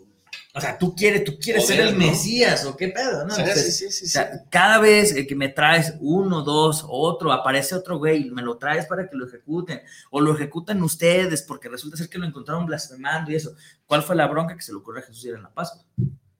Que no lo podían lapidar ahí en ese momento por, la, por el derecho judío. Oye, que no le podían, Sí. no le podían refutar las cosas que estaba diciendo. No, no, pues al final de cuentas. Estaba diciendo lo mismo. Sí, no. Eh, algo fundamental que dice, ¿no? Pues, ¿Por qué me preguntan lo que yo digo? Pregúntale a todos los güeyes que me han escuchado que incluso aquí está. Sí, cuando se pone a escribir, ¿no? Es, espérate, estoy haciendo otra cosa, unos cálculos diferentes, no tengo... Y, y que les dice, pues, ¿por qué? Pues, pregúntate, hemos compartido la, la, la, la, la sinagoga, hemos compartido la enseñanza, o sea, ¿por qué me preguntan lo que está dicho oídos de todos? Debe haber estado más guapo que... O más joven, a lo Y mejor más joven. A lo mejor Sí. tenía- pero no olvidemos que Jesús no tuvo la formación religiosa para ser un miembro oficial de la sinagoga. Pero anduvo en otros lados informándose de otras Ah, cosas. claro, ah, que eso es lo claro, interesante. ¿no? O sea, que, Sí. es, que es justamente, o sea, ¿cuál fue el problema? Que su, pues, que su primo Juan, por ser el primogénito de la generación, él sí iba directo a, la- a la sinagoga a ser educado como rabino. A la política. Y fue cuando él dijo, no, ni más, aquí está todo bien manipulado, Corrupto. ahí nos vemos, ¿no? O sea, porque a final de cuentas, eh, la, la figura de Herodes, Herodes Antipas, el hijo de Herodes, era todo lo opuesto a lo que el texto judío mencionaba de que tenía que ser no un gobernante, una persona. Ajá. Entonces, pues fue así como que no, estos güeyes le están permitiendo hacer todo eso, no, pues está corrupto el, el propio núcleo de la religión. Sí. Y ese cuando Juan Sí, va a el- el- hijo de Herodes y Herodías, ¿no? Chingue, hijo de A me gustaría mencionar, sí, también muy breve, el, como la línea histórica de, de- de la, de la región. O sea, está no tan lejos así como el helenismo, así como vigente. Hace apenas 200, 300 años, en esa época no es nada, así Alejandro Magno, Ujú. haciendo la labor, Alejandría, todos los saberes que hay en, en- en Alejandría, en Egipto, en el norte de Egipto. a cómo las a, tribus de alguna manera se empiezan a, a, tratar de concentrar en algunos puntos más urbanizados, eh, como si fuera un, como si fuera una cosa muy moderna que estuviera pasando en ese momento. Una, una nación creciente. Como una nación ¿no? creciente, Sí, ¿no? claro. Y entonces, como tal, cuando eso pasa, cuando se gestan nuevas naciones, así podríamos pensar, los Estados Unidos hace en su historia, pues llegan nuevas ideas y nuevas ideologías y nuevas visiones, pero también hay tradiciones que se van jalando.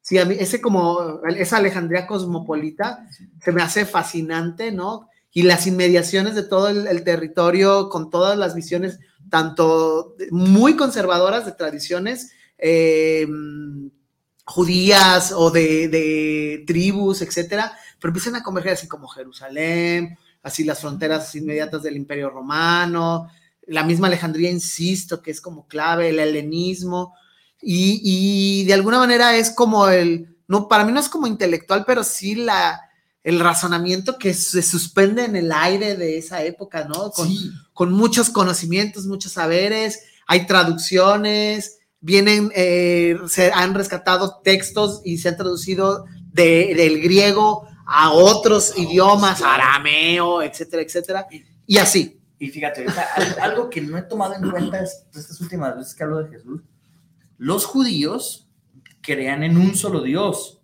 pero no negaban la existencia de otros.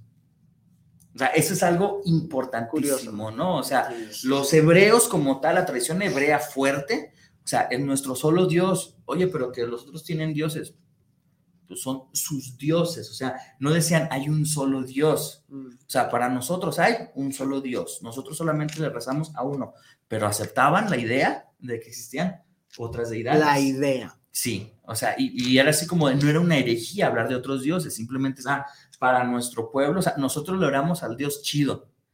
Sí, o sea, no a los otros, o sea, nosotros somos el Dios chido, o sea, pero esa visión cambia por completo la, la, la idea del, del, del monoteísmo, ¿no? Creo que hay millones en la India, ¿no? Sí, claro, o sea, es la idea de, ok, ah, pues los romanos tienen esos dioses, ah, no dice, no, no existen esos dioses, ah, son sus dioses.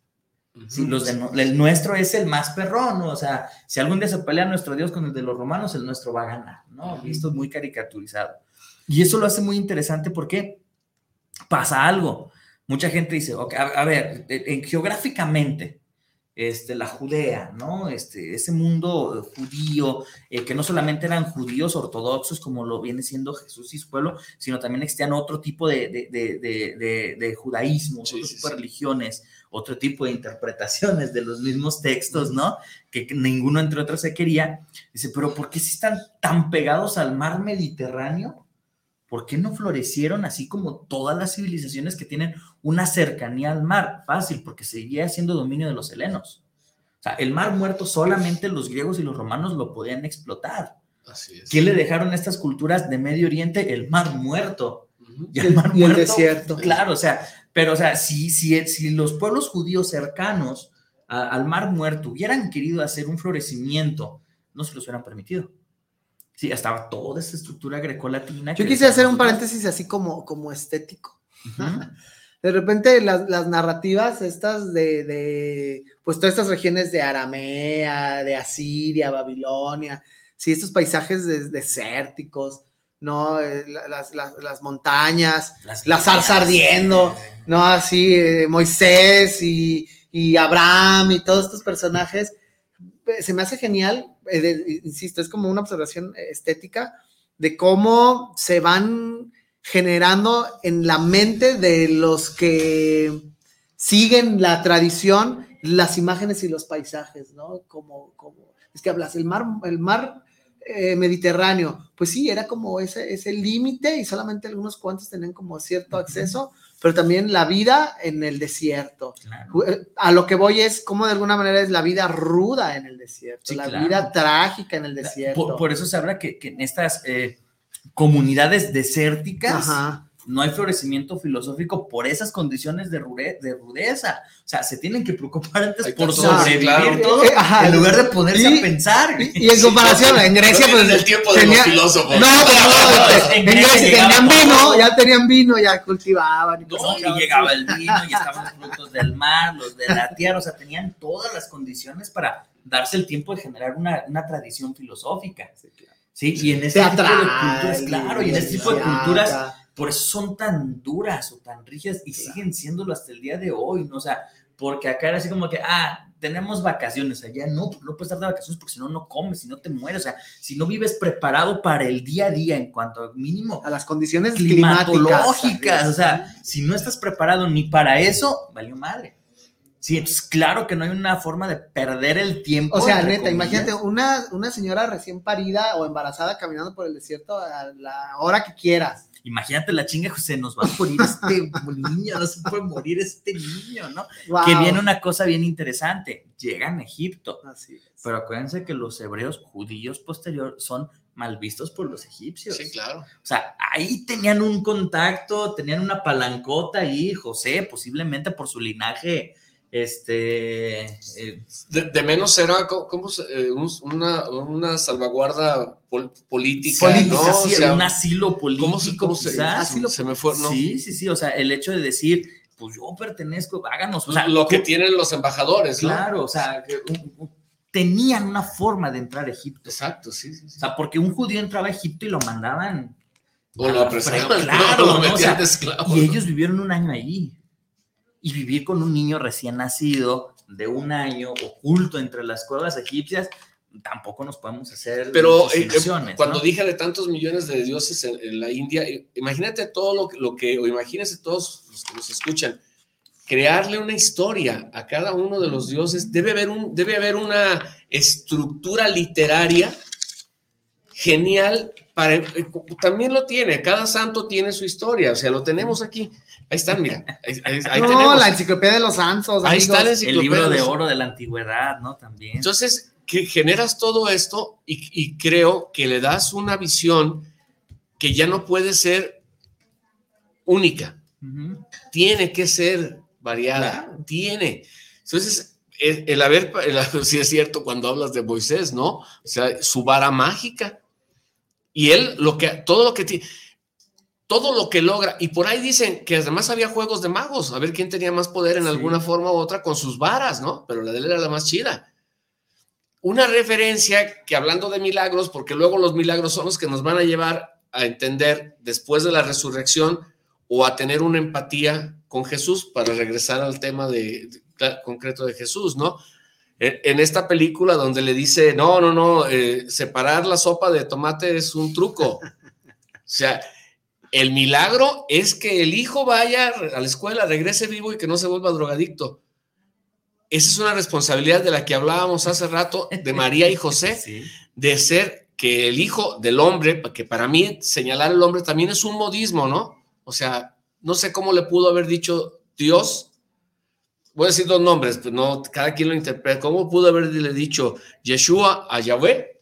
¿Cómo le pudo haber dicho papá, jefe, no sé, viejo, no sé cómo le pudo haber dicho, pero, pero el, el saber que está ahí y que después de que res- resucita se genera una estructura de donde vienen nuestras muchas de nuestras tradiciones o la gran, la gran parte de nuestras tradiciones. ¿no? Claro. Voy a pasar a, A ver, nos quedan venga. saluditos. cuatro minutos. ¡Ay! Nos comemos el tiempo. Si no paso los oídos, nos cargan los ¿me escuchas. No, pues ya. Venga, Totillo, Dice. Mariana Rey, saludos de Tlaquepaque para el programa desde la colonia La Capacha. Me recomendaron el programa y me dijeron que le mandara saludos a Doria Navarro. ¿Qué es eso? Él está aquí, ¿verdad? Saludos a mi sobrino, Doria Navarro, mi sobrino. Sí, que es nativo de estos barrios de la Alta Alcurnia de Tlaquepaque. Yo también, yo nací a dos cuadras de la crucita de la Capacha, chingado. Saludos a toda la Capacha. Andrés Alvarado, saludos por el programa del Tornillo. Saludos al- a, los invitados. ¿Qué opinan de la película La Pasión de Cristo? ¿Es apegada a la realidad o no? Eh, se divirtió mucho ¿O Mel no? Gibson acá en México. Saludos desde, desde El Paso, Texas. Eagle Pass, Texas. Eh, no está basada en ningún evangelio, eh, está basada en las visiones de una monja eh, estigmatizada que vio supuestamente las imágenes de la tortura de Cristo. Entonces, en eso se basó. De la pasión, película. de la Ajá, en pasión. eso- es una tortura. Javier Sánchez, tema filoso. ¿Existió o no Juan Diego? Ah, cabrón. ¿Existió? Sí, No, sí otro sobre Juan sí Diego. existió, o sea, está ahí. Otro filosofar sobre. Pedro Alberto Robles, saludos al Tonillo Filosófico, un gran saludo. Saludos. Amigos, ¿con qué se quedan? Tenemos que cerrar esto. ¿Con qué, con qué se quedan, amigos? Yo, yo voy a hablar primero para que cierre el maestro filósofo, los maestros filósofos. Aquí la cuestión es, hay una creencia, hay una fe y tu pensamiento es tan poderoso que puedes lograr que esa fe te realice los milagros que tú has buscado y has deseado. Tarde o temprano se dará esta conexión. Ok, bien, Enrique, muchas gracias. No, al contrario. Gracias, gracias. Ahí estaremos eh, viéndote más seguido. Ahí los esperamos en el abrevadero. Ahí está, sigan al abrevadero en Facebook, ¿verdad? En Facebook, Sí, es el correcto, abrevadero cultural. Amigo Ángel. Bien, antes así como micro comercial, con el abrevadero cultural, también estoy colaborando y me invitan a hacer eh, pues contenido muy divertido. Ojalá también nos sigan por allá. Bueno, eh, pues para mí es no dejar de estudiar, no dejar de revisar este tema.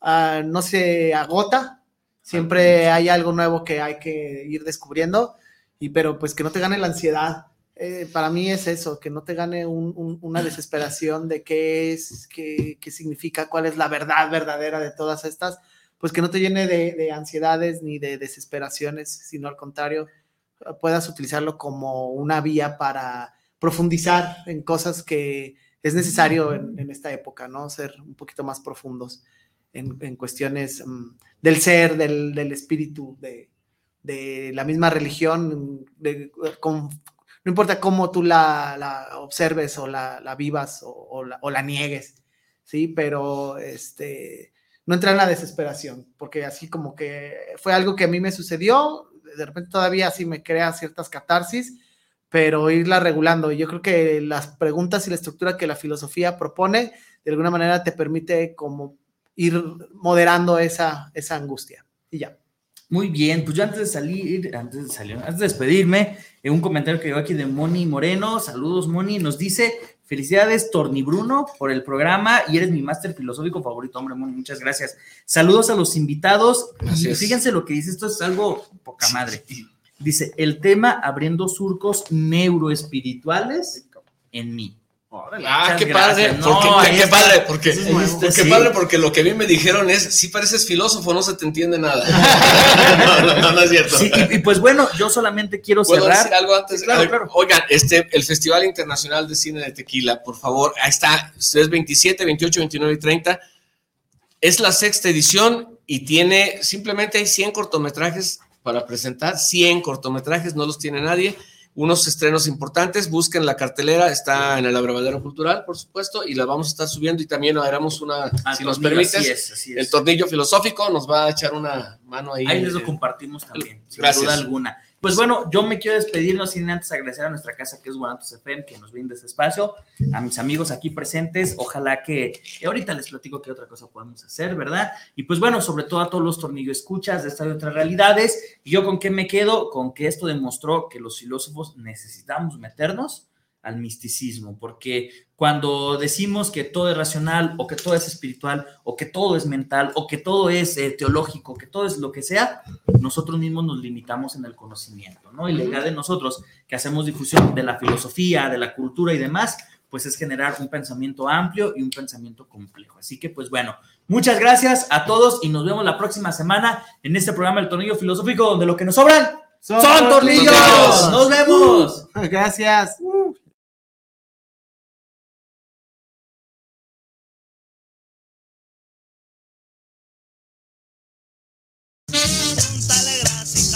Gracias por habernos escuchado. Si el tornillo fue de tu medida, esperemos que lo hayas disfrutado. Si no fue así, no te preocupes. La próxima semana tendremos más de tu programa, El Tornillo Filosófico, donde, lo que nos sobran Son tornillos.